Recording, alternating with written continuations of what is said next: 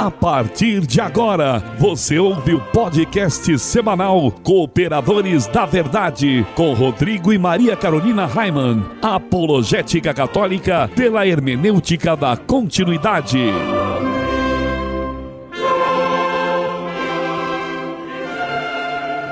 Olá, amigo ouvinte, paz e bem. Desde já agradecemos a sua audiência e pedimos a intercessão da Santíssima Virgem para que possamos conduzir o nosso podcast semanal segundo a vontade de nosso Senhor.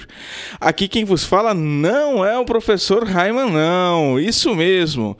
Pela primeira vez na história deste podcast, eu, Peter Martins apresentarei o programa Cooperadores da Verdade. Mas é claro, não sem a ajuda do professor Raiman, meu padrinho, e sua esposa Maria Carolina, que estão aqui no novo estúdio Joseph Hatzinger comigo no dia de hoje. Tudo bem, professor Raiman? Tudo bem, graças a Deus. A saudação aí aos nossos queridos ouvintes.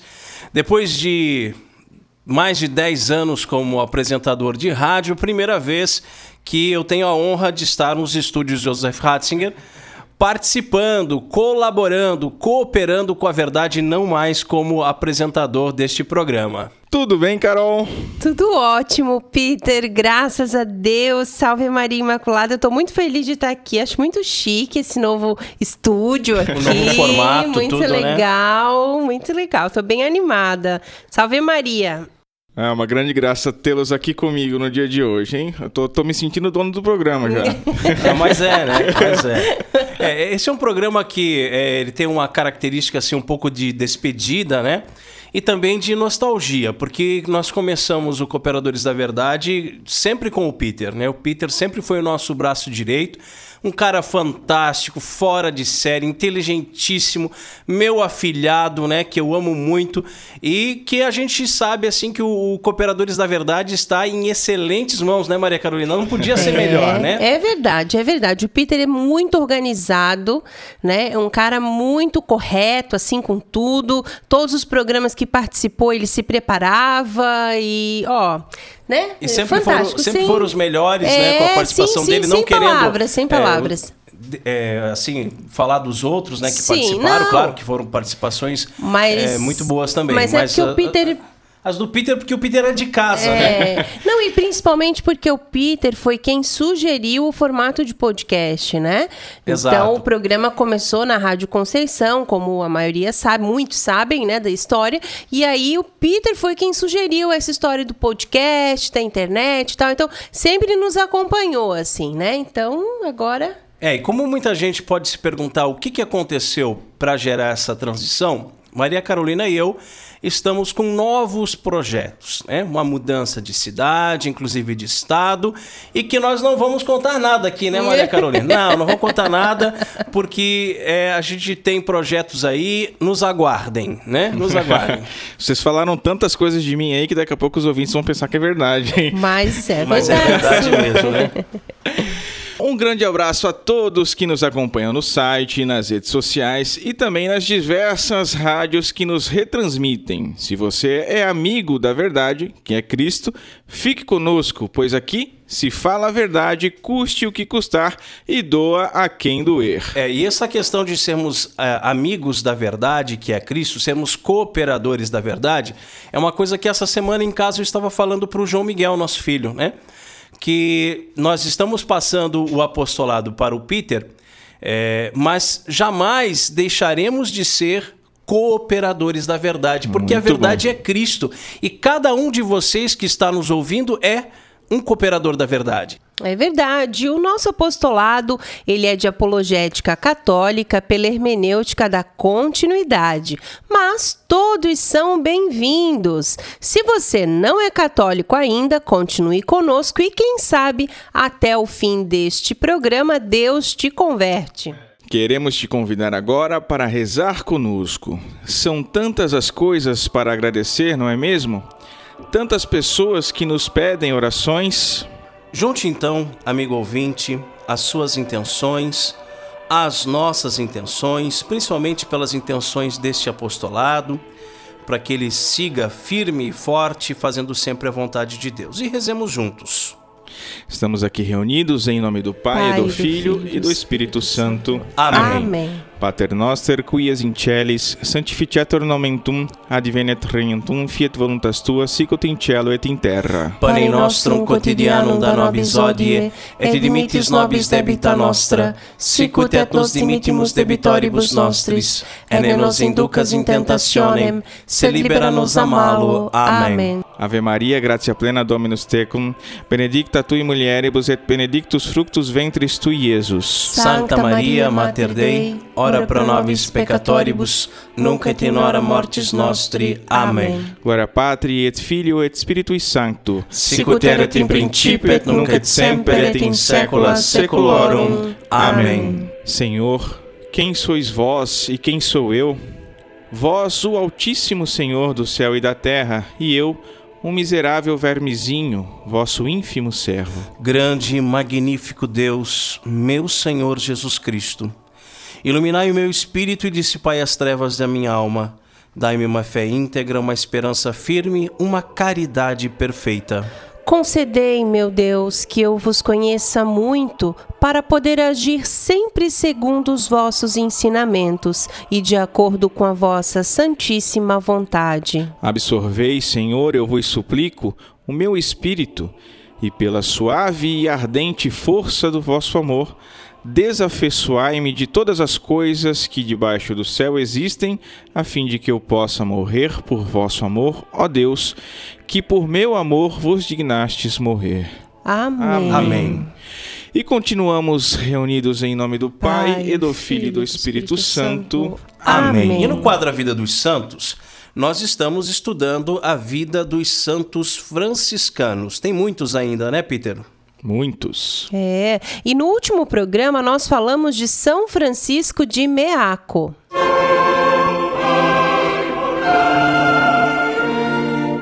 A vida dos santos. Carol, quem foi o santo franciscano escolhido para o programa de hoje? O santo de hoje é São Tomás de Nagasaki. Conta pro povo então, Carol, um pouquinho sobre a vida de São Tomás de Nagasaki. Olha aí, o santo continua contigo, hein, Maria Carolina? Aproveita que é o último. Então, hein? então. Vamos lá. Entre os gloriosos mártires de Nagasaki, que no dia 5 de fevereiro de 1597 sofreram como Cristo e por ele o sacrifício da cruz, Contavam-se três terceiros franciscanos, ainda muito jovens. Eram eles Tomás de Nagasaki, de 15 anos, cujo pai também foi um mártir. O Antônio Ibarque, de 13 anos, e Luiz Kozak, de 11 anos apenas. Olha só esse trio, hein? Viviam no seminário franciscano preparando-se para o sacerdócio e levavam uma vida exemplar ao serviço da igreja, como acólitos e catequistas para o ensino da doutrina cristã às crianças.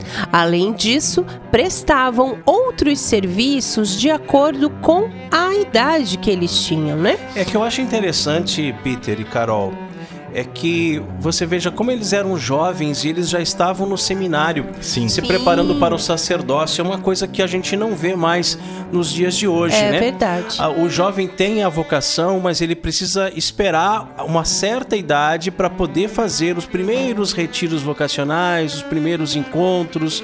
Né? E às vezes isso até prejudica, né? Desesti- Desestimula com tantas Certamente. coisas que o mundo oferece, né? Quando a Carol falou ali que eles eram é, franciscanos terceiros, nós somos franciscanos da Ordem Terceira, Carol e eu. Nós sabemos que para entrar na Ordem Terceira é preciso ter 18 anos. Né?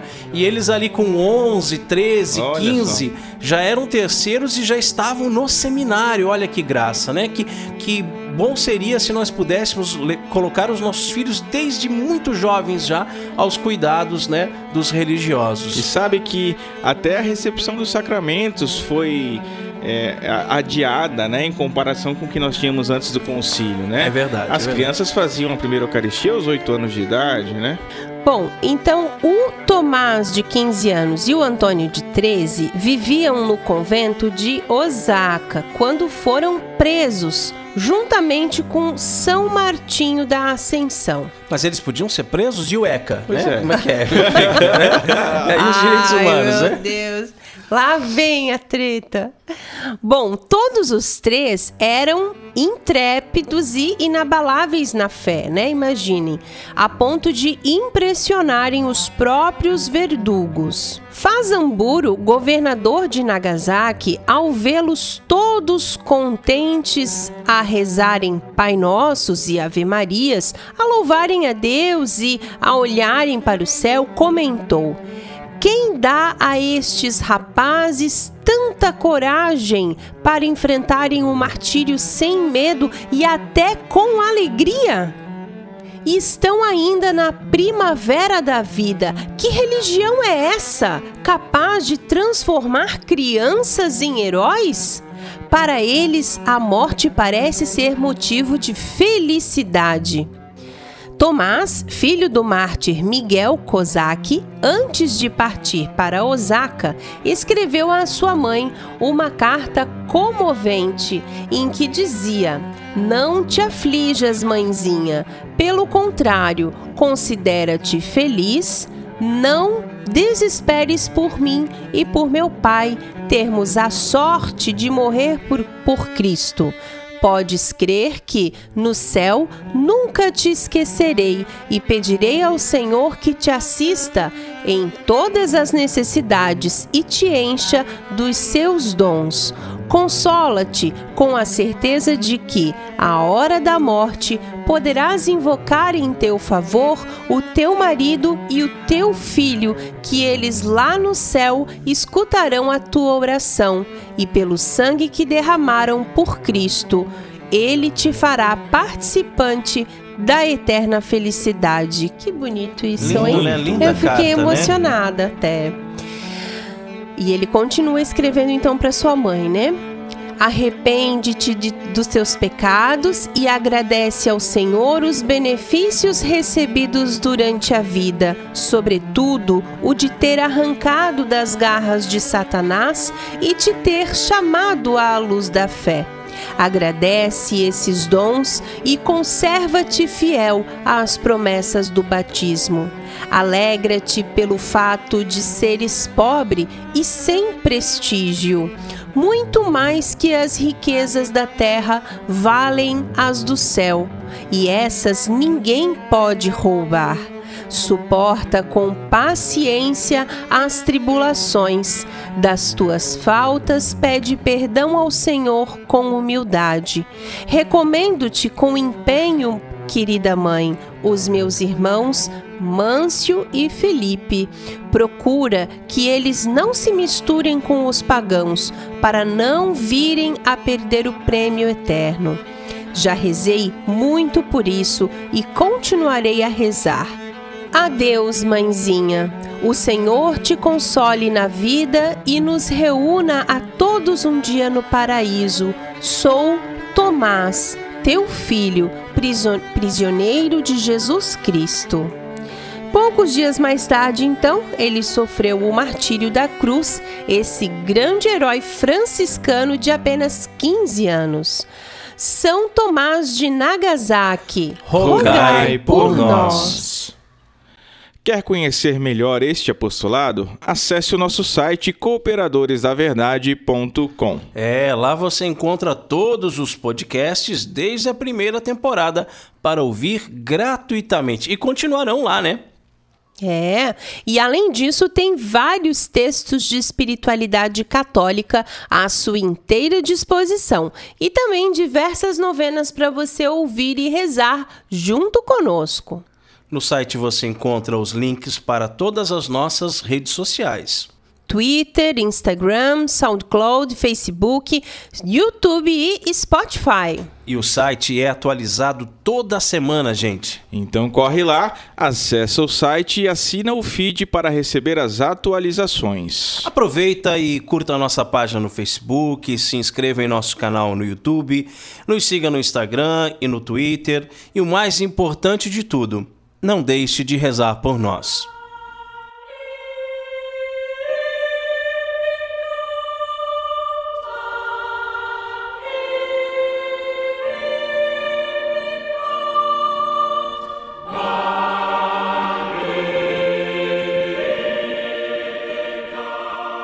Chegou a hora de mergulharmos nas fontes franciscanas. Ao nome de Jesus se dobra todo o joelho.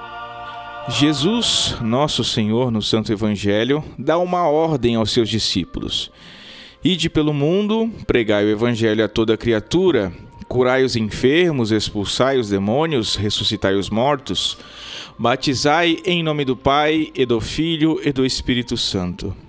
Francisco de Assis andava de cidade em cidade anunciando a boa nova de Cristo e convidando as pessoas a fazerem penitência pelos seus pecados. Percebemos que em várias situações nosso seráfico Pai se depara com pessoas com enfermidades e as cura.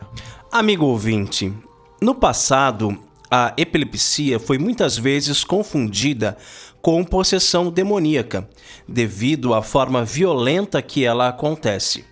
Quem já presenciou um ataque epilético sabe como a pessoa fica desfigurada, se agita, bate-se contra as coisas, cai no chão e fica tremendo, balbuciando palavras que muitas vezes não são possíveis compreender. Geralmente, os, os, músculos ficam contraídos e com isso as mãos se entortam e dão uma aparência realmente bem ruim. Embora na Idade Média saibamos que muitos epiléticos foram tratados como se estivessem possuídos por demônios, Francisco de Assis sabe bem diferenciar uma coisa da outra, pois pede a Deus a cura da doença ao pobre irmão, traçando sobre ele o sinal da cruz, como costumava fazer. Tomás de Celano nos conta que dessa forma o homem ficou imediatamente curado e nunca mais teve os sintomas dessa doença. É, nós podemos perceber como São Francisco trata de forma diferenciada um verdadeiro caso de possessão demoníaca, né? Como no exemplo da mulher em San Gemini, na diocese de Narni. Chamou os três irmãos que estavam com ele e colocou um em cada ângulo da casa, dizendo-lhes: Irmãos, oremos ao Senhor por esta mulher, para que Deus a liberte do jugo do demônio, para glória e seu louvor. Perceba, caríssimo irmão, caríssima irmã, que em nenhum momento São Francisco tem a pretensão de afirmar, como fazem alguns líderes de movimentos religiosos, que ele tinha o poder de expulsar o demônio, mas simplesmente estava fazendo aquilo que o Senhor mandou no Evangelho. Por isso ele diz: Oremos para que Deus a liberte do jugo do demônio. é engraçado, né? Mas hoje em dia tem mesmo, né? Pastor por tem? aí que oh. fala, né? E, e, manda o demônio e. Mas na verdade é, é, tudo teatro, né, gente? É... Tudo combinado. São atores que são pagos para fingir que estão possessos, né? Só para angariar cada vez mais fiéis que paguem o dízimo. É né? um absurdo, né? Estelionato. Mas vamos continuar então. Bom, nesse caso. Os irmãos, em oração, ficaram um em cada canto da casa para impedir que o demônio fugisse e os enganasse. E o nosso angélico Pai ordenou que, em nome de Jesus, o espírito maligno deixasse a mulher e nunca mais voltasse a, atormentá-la. E assim foi feito. É, e o falecido padre Gabriel Amor que foi um dos seis exorcistas oficiais do Vaticano e um dos mais experientes exorcistas dos nossos tempos, ele afirmava que existem determinadas palavras que o demônio não suporta ouvir e por isso literalmente sai correndo. Diferente desse circo, como eu estava comentando agora há pouco, né? Que nós vemos na TV aí, é. armado por determinadas igrejinhas, onde é um tal de chama demônio, expulsa demônio, chama demônio, expulsa demônio, que não tem não mais acaba fim, né? mais, né? É. é. Entre os mais poderosos, então, né, as palavras ali que o Padre Gabriele Amorto nos, nos diz, estão o nome de Maria Santíssima, né, como não podia deixar de ser, o de São José, de São Miguel Arcanjo e, claro, o nome de Jesus, ao qual se dobra todo o joelho, seja no céu, na terra ou nos abismos. Estudos recentes também indicam que um nome que tem grande influência sobre o demônio, deixando-o muito atormentado, é o do bem-aventurado, hoje Agora já santo, né? santo, né? Isso. Santo é, São João Paulo II. E quando os exorcistas perguntaram a um demônio por que ele se irritava tanto ao ouvir o nome do Papa, né, João Paulo II, ele respondeu que é porque ele lhes roubou muitos jovens. Assim também acontecia com Francisco de Assis. Quantos jovens no mundo inteiro, para a glória de Deus, são franciscanos, não é mesmo? 800 anos depois da fundação das Três Ordens. Quantas almas foram salvas para Cristo nestes oito séculos da Ordem Franciscana? Isso deve deixar o demônio furioso. Ainda mais que, segundo a visão do Frei Pacífico, o trono que deveria pertencer a Lúcifer, Deus o deu para Francisco. Olha só. Caríssimos, então qual o demônio que precisa ser expulso de nossas vidas? O demônio da discórdia, da preguiça, do orgulho, da vaidade, da autossuficiência, da desobediência, da, des da desonestidade, da luxúria, do ódio, do rancor, da inveja, do egoísmo? Quantas coisas ruins que precisam sair de nossas vidas de uma vez por todas, né? É verdade. Peçamos a Deus então que, em nome de seu Filho Jesus Cristo e pela força do Espírito Santo, sejamos libertos de todos os demônios que nos atormentam e que eles nunca mais nos tornem a incomodar. Que assim seja. Amém.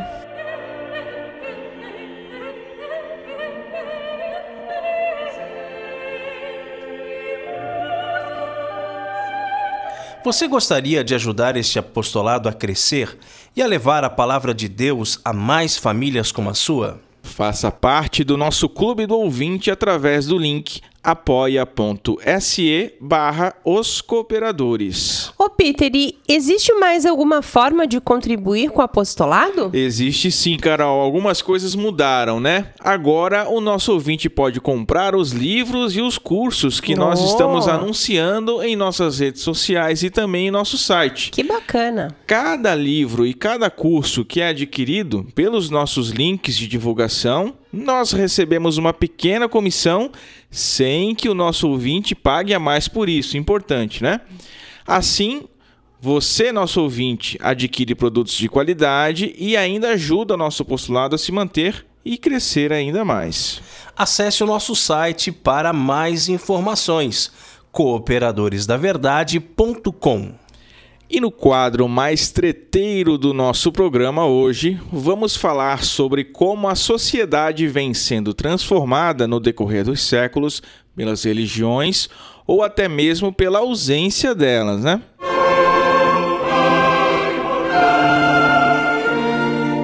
A hora da treta.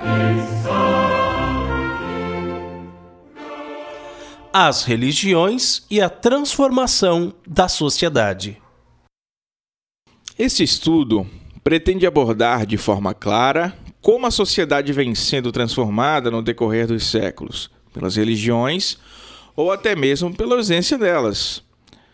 Como a ética, de certa forma, está profundamente atrelada aos conceitos religiosos no Ocidente, e também como toda uma nação pode ser escravizada por mandamentos religiosos que são cargas praticamente impossíveis de serem carregadas.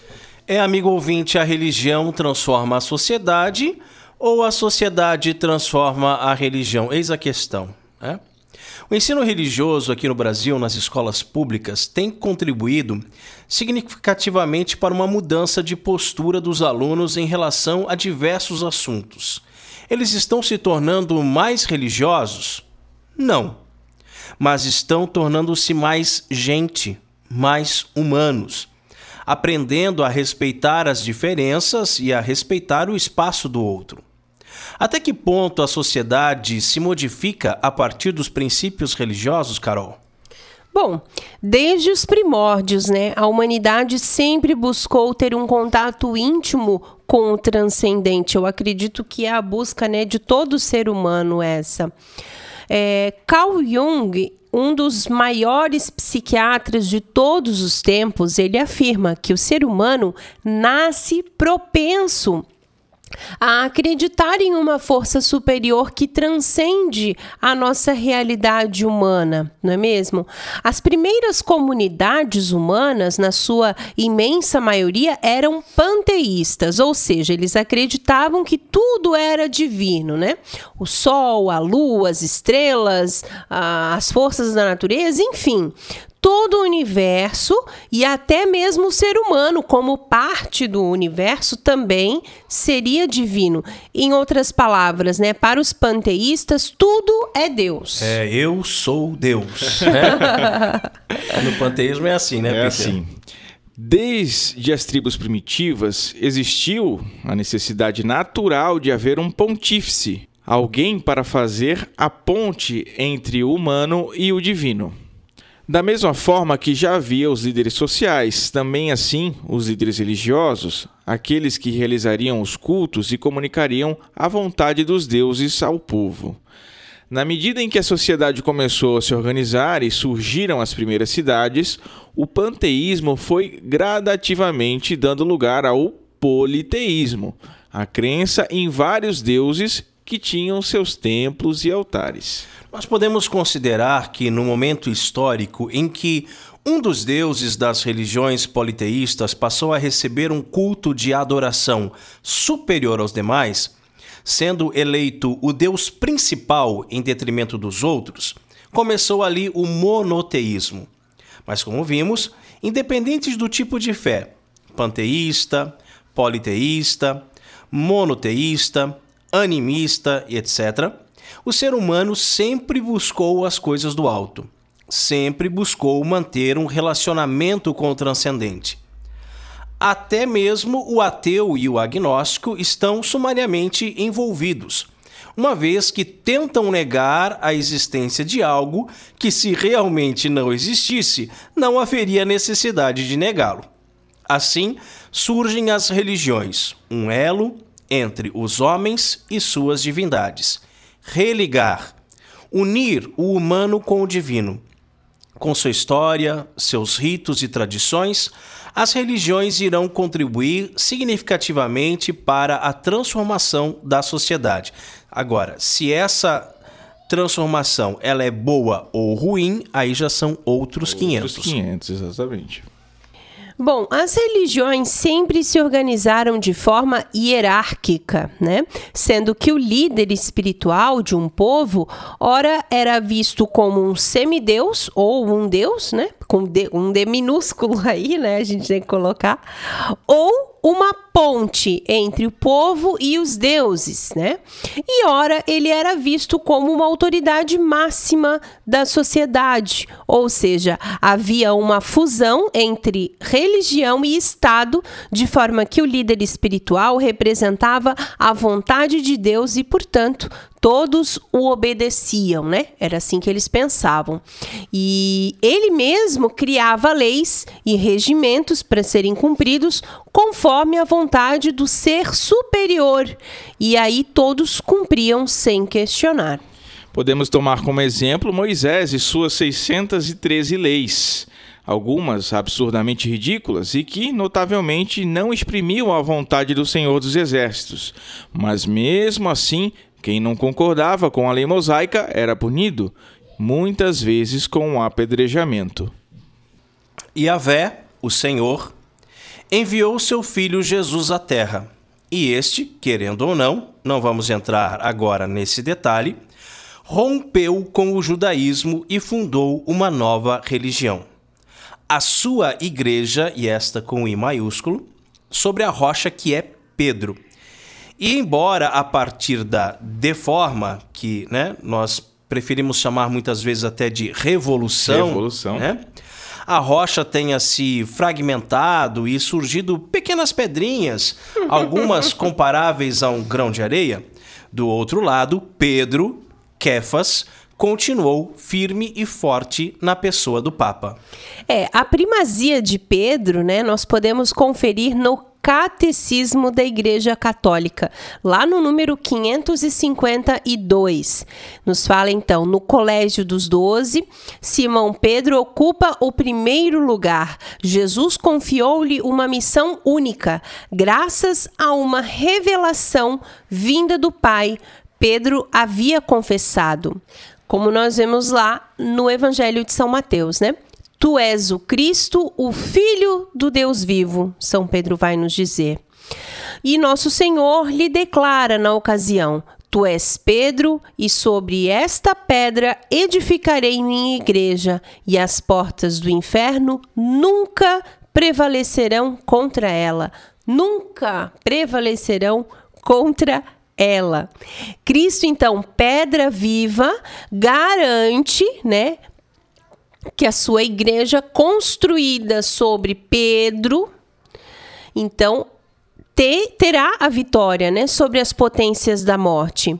Pedro, em razão da fé por ele confessada, permanecerá como a rocha, a rocha inabalável da Santa Igreja Católica.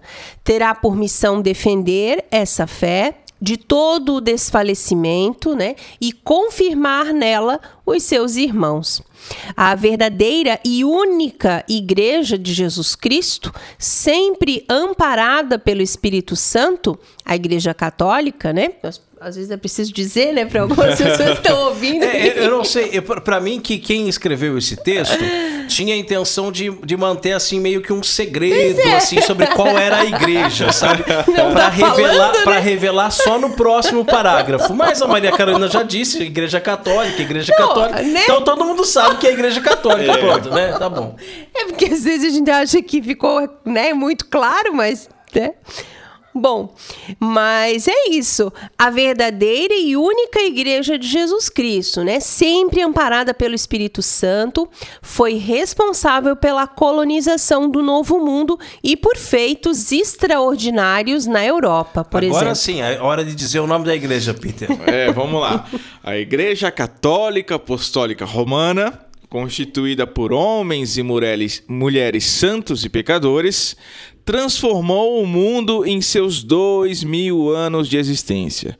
O mapa político da Europa, como nós conhecemos hoje, foi só possível por causa da Igreja. A colonização das Américas e o seu evangelismo também é mérito da mesma.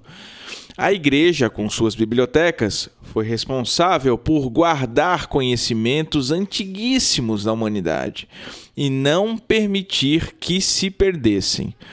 A igreja copilou a Bíblia Sagrada e seus monges copistas multiplicaram os textos até chegarmos à era de Gutenberg e o advento da imprensa.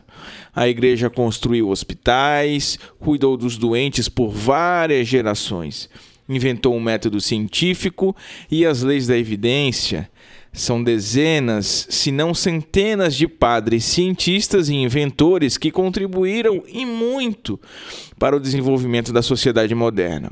Fundou as primeiras universidades de que se tem notícia, escolas e orfanatos que sempre assistiram os pobres, as crianças abandonadas, os idosos e as viúvas.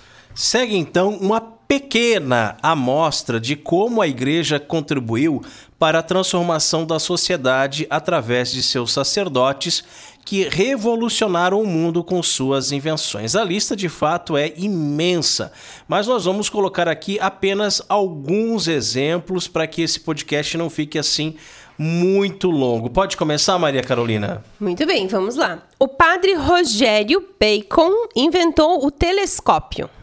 O padre Zeucchi aperfeiçoou em 1652. O padre Humberto inventou a bússola. O padre Flávio de Nápoles aperfeiçoou-a. O padre Tiago de Vitry aplicou-a à navegação. O padre Cassiodoro, em 505, inventou o relógio. Olha aí, protestante, você que olha para o relógio o tempo todo, ó, invenção de um padre. Invenção de um padre. É, o Papa Silvestre II fez o primeiro relógio de rodas. O padre Pacífico de Verona inventou o relógio de bolso. É, e o padre Velogord, em 1316, fez o primeiro relógio astrológico. É, o Papa Alexandre Spina. Padre. Subiu o nível hierárquico. Desculpe. O padre Alexandre Spina inventou os óculos. O padre Magnum inventou o microscópio. O padre Embriaco descobriu o hidrocronômetro e o sismógrafo. O padre Bertoldo Schwartz inventou a pólvora. Os padres Lona e Beccaria descobriram as leis da eletricidade. O padre Secchi descobriu a análise espectral. O padre Procópio de Vich, em 1759, descobriu o para-raios. O santo padre Beda descobriu as leis das marés. O padre Gilbert introduziu os algarismos arábicos. O padre Guido d'Arezzo inventou as notas musicais. O padre José Joaquim Lucas, brasileiro, olha só, que graça, né? Né? Inventou o melógrafo. Você sabe o que é um melógrafo, Não Peter? tenho a mínima noção, Mas Carol. você devia saber. Eu sabe por quê? saber. Porque é um equipamento que você coloca no piano, no teclado, no piano, para ele transcrever as notas musicais. Sensacional, Ah, achei muito só. interessante isso. Eu fui Caramba. pesquisar. Por quê? Porque foi um padre que inventou as notas musicais. Eu não sabia disso. Sim. E aí, quando eu li o melógrafo, eu descobri isso, viu? Então fica aí Muito agora bem. esse equipamento que vai. Você toca e ele transcreve lá, ele escreve as notas. Sensacional. E o padre Alberto Saxônio imaginou as leis da navegação aérea. O padre Nolet inventou as máquinas elétricas. o padre Raul inventou o submarino moderno. O padre Duhem fundou em 1715 a primeira fábrica de gás. Olha só! E o padre Pynton, que inventou a bicicleta, hein? Em 1745. O padre Barrant descobriu o freio das locomotivas. O padre Cavalieri inventou a policromia. O bispo Regiomontanus descobriu a teoria da imobilidade do Sol. O padre Copérnico, bem conhecido por sinal, Sim, né? verdade. Achou o duplo movimento dos planetas sobre si mesmos em volta do Sol. Os padres Ponte e EP estabeleceram o método da educação dos surdos mudos. Olha isso. Interessante. O padre Jean-Baptiste de La Salle foi o primeiro a fundar escolas livres. O padre Fegenesse foi o primeiro a praticar a gravura nas vidraças. Olha que bacana, né? Dali que surgiram então todos essas, esses vitrais que nós temos tão lindos nas igrejas, né? O padre Alberto Magno descobriu o zinco e o arsênico. O cardeal Régio Fontana inventou o sistema métrico. O padre Lucas de Borgo é inventor da álgebra. O bispo Niels Stensen, fundador da geologia e mineralogia. O padre Ruggero Buscovich é o criador da física atômica fundamental. O padre Nicolas Steno é considerado o pai da estratigrafia. E o padre Francisco João de Azevedo inventou a máquina de escrever. E aí, esses foram só alguns. Só alguns, né, Peter? Mínimos exemplos. É, exato. E que nós demos de padres inventores e cientistas, mas ainda tem mais uma centena, se não um milhar de padres que contribuíram com a formação intelectual do Ocidente, né? Que foram grandes filósofos, grandes professores, grandes mestres e que Exatamente. influenciaram toda a história do pensamento ocidental. E que daí sim. vem é, aqui de encontro com o que nós estamos falando sobre a transformação da sociedade. Exatamente. Olha o quanto que a Igreja Católica transformou a nossa sociedade para o bem. Para o bem. Né? Sim. Para o bem. Contribuiu, né? De forma que, claro, nós poderíamos aqui também começar a citar é, diversas religiões que contribuíram para o, mal, mal. da sociedade, né? Mas acho que não dá tempo de fazer isso hoje, fica para um próximo programa, E né? sabe uma coisa curiosa? Quando a gente começou a falar sobre esse assunto, a gente foi falando que as primeiras comunidades que é, é, eram panteístas, depois viraram politeístas. Eu fiquei esperando vir uma sociedade ateia, uma sociedade vem, não laica. vem, né? E não tem, né? Não tem, né? O ateu vive sozinho no seu pequeno mundo. Não existe uma comunidade, nem uma sociedade, nem uma, uma cidade inteira só de ateus. Não tem, não tem. Olha só. Bom, a tecnologia é uma das primeiras responsáveis pelas transformações da sociedade, né? É verdade.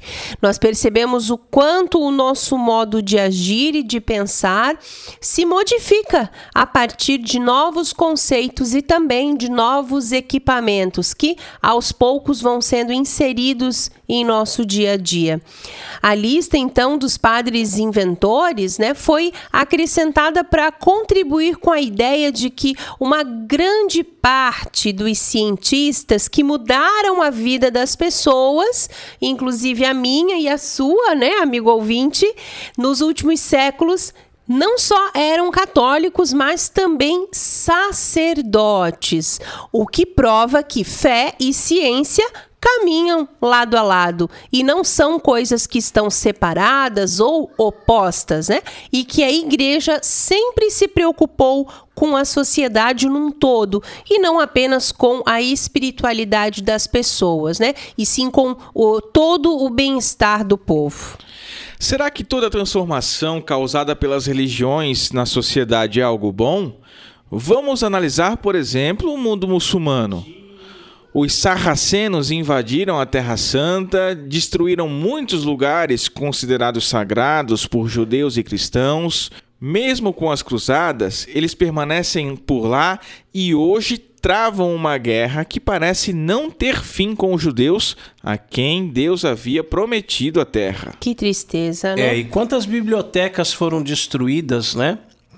Quantos templos católicos, quantas relíquias foram destruídas. Agora, um outro exemplo que a gente sempre gosta muito de citar aqui é do padre alemão Martinho Lutero, que arrogante e orgulhoso, preferiu romper com a igreja e desligar-se do corpo de Cristo, a submeter-se obedientemente a seus superiores, criando assim uma ruptura, uma chaga, uma ferida que jamais foi cicatrizada e que deu origem a mais de 33 mil denominações pseudo-evangélicas espalhadas pelo mundo.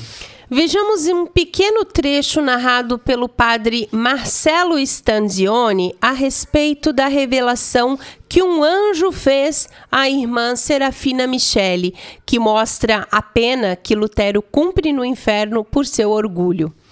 Depois destas palavras, ela viu um terrível abismo de fogo, no qual eram cruelmente atormentadas um incalculável número de almas. No fundo deste precipício havia um homem, Martinho Lutero, que se distinguia dos demais. Estava cercado por demônios que o obrigavam a se ajoelhar e todos, munidos de martelos, se esforçavam em vão em fincar em sua cabeça um grande prego.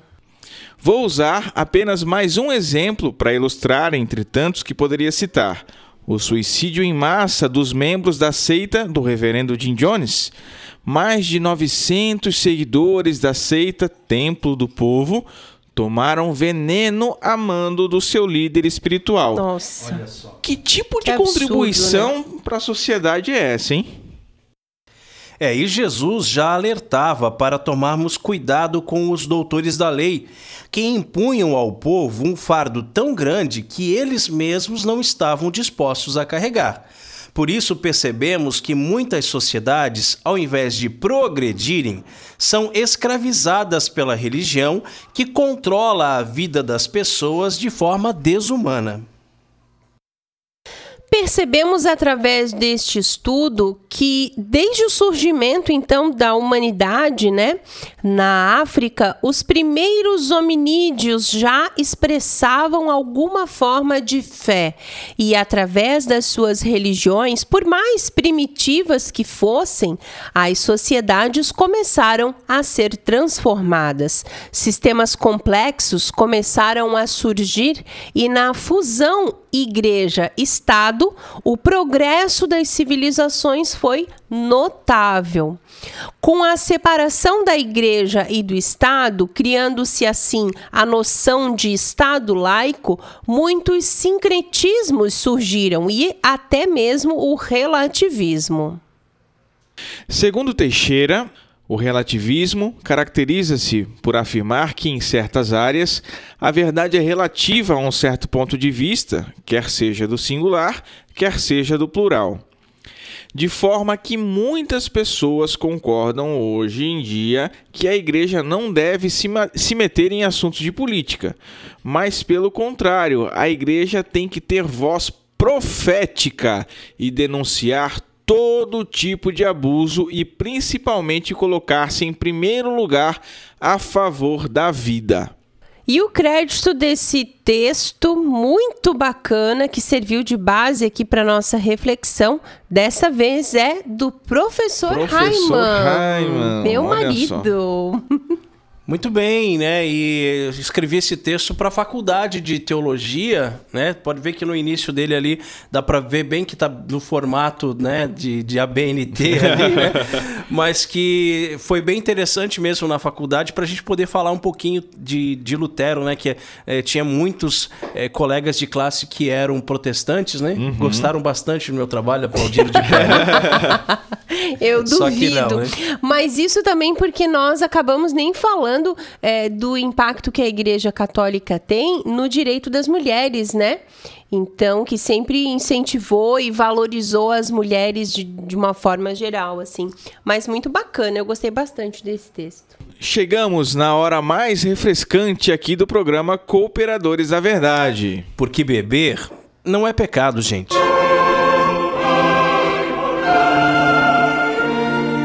Catolicismo e cerveja. E a cerveja de hoje é uma Brooklyn East IPA. Falei é. igual você, professor Raimon. É, tá, tá aprendendo, tá aprendendo. É, muitas IPAs prometem a lua e as estrelas, tentando seduzi-lo com promessas de amargura e lúpulos eternos. Na verdade, a Brooklyn East IPA não se propõe a surpreendê-lo com um canhão lupulado ou desca ou descascar o esmalte dos seus dentes. A East IPA é uma IPA clara, com ótima drinkabilidade, repleta de sabor e equilíbrio e não um tiro de IPA no meio da testa. Lúpulos americanos conferem um refrescante aroma de grama cortada. Olha isso, que interessante aroma de grama cortada, enquanto o East Kent Golden base das IPAs britânicas, né, traz o sabor de frutas e amargura firme. Essa é mais uma cerveja é, importada que vamos degustar no programa. Ela deve ser degustada entre 5 e 7 graus. Recebeu diversas medalhas, medalha de prata, medalha de ouro, enfim, né? O estilo dela então é uma English India Pale Ale, país de origem é Estados Unidos, né? Tem um alto amargor, o copo sugerido para degustação é a caldeireta. O teor alcoólico dela é um, um pouco elevado, né? 6,8%. Ela está disponível em long necks de 355 ml. Harmoniza bem com caranguejo ou salmão, queijos cheddars ou pratos picantes. Por favor, professor Hyman, sirva-nos. Bem, vamos rezar então, né, para agradecer a Deus por essa cerveja. Adjuntoro nostro in nomine Domini, qui feci celum aeternam, Dominus vobiscum, et, et cum spiritu tuo. Oremus. Benedici Domini creatura istam cervesiam, quanex adipi frumenti producere dinastus est. Ut sit remedium salutari humano generi, et presta per invocatione nominis tui sancti, ut quinquique exerbeberit in sanitatem corpus et anima tutelam precipianti Per Christum Domino Nostrum. Amém. Bonita, clarinha, Olha bem espuma, carbonatada, O cheiro espuma espetacular, persistente. hein? Quando o É professor verdade. serviu aqui, já deu pra sentir Eu de não tinha longe o sentido, eu tô aqui do outro lado, mas olha que cheiro. Nossa. Deliciosa. Deliciosa mesmo. Né? Nossa, não é à toa que é o meu Muito estilo favorito. A IPA muito, muito, muito boa. Sabe que Gostei. o meu também, Carol? É? Eu gostava mais das Weizen antes. Eu ia Eu dizer, lembro, eu você lembro, gostava aham. de Weizen, É, mas um aí dia. a gente vai bebendo, vai experimentando e os gostos vão mudando, mudando. a gente vai progredindo, Quando né? nós começamos esse programa, a Carol não bebia cerveja. É. E ela dizia: Eu prefiro um vinho. É ela dizia. verdade, é verdade. Os, os ouvintes que né, escutarem os primeiros episódios vão ver. Ela diz: Eu prefiro um Filho vinho. Eu acho que eu É lembro desse verdade. episódio aí, eu acho que eu tava É, tem junto. uns dois, três episódios que ela fala isso. E depois a coisa vai, vai mudando realmente, né? É e esse é um verdade. quadro importantíssimo. Na minha opinião, é católico beber É católico cerveja, beber né? Tem cerveja. toda uma história medieval da cerveja dentro da Igreja Católica. Exatamente.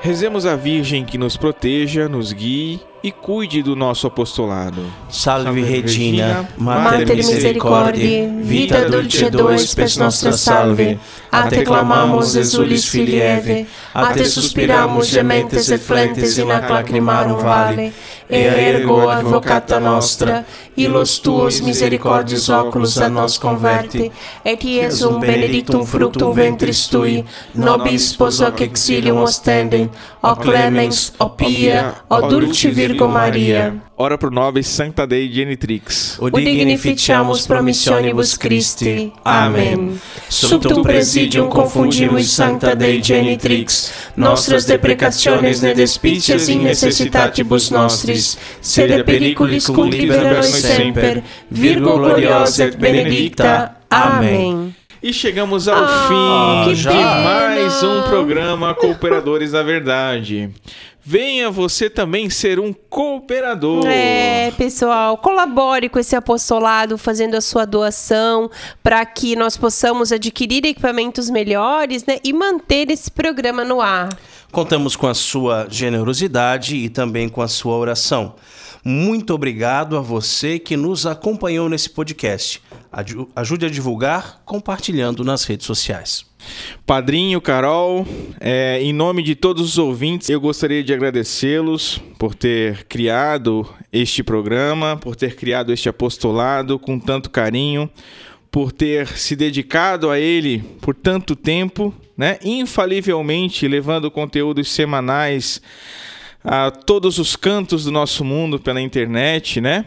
Quero pedir que Deus abençoe imensamente a vida de vocês nessa nova etapa e é, pedir que vocês rezem por mim, rezem pelos cooperadores e que nós continuaremos firmes aqui levando a verdade e que Deus nos abençoe. Muito bem, Peter. Eu, assim, quando, quando você tava falando, assim, parece que passa um filme, né, na nossa cabeça.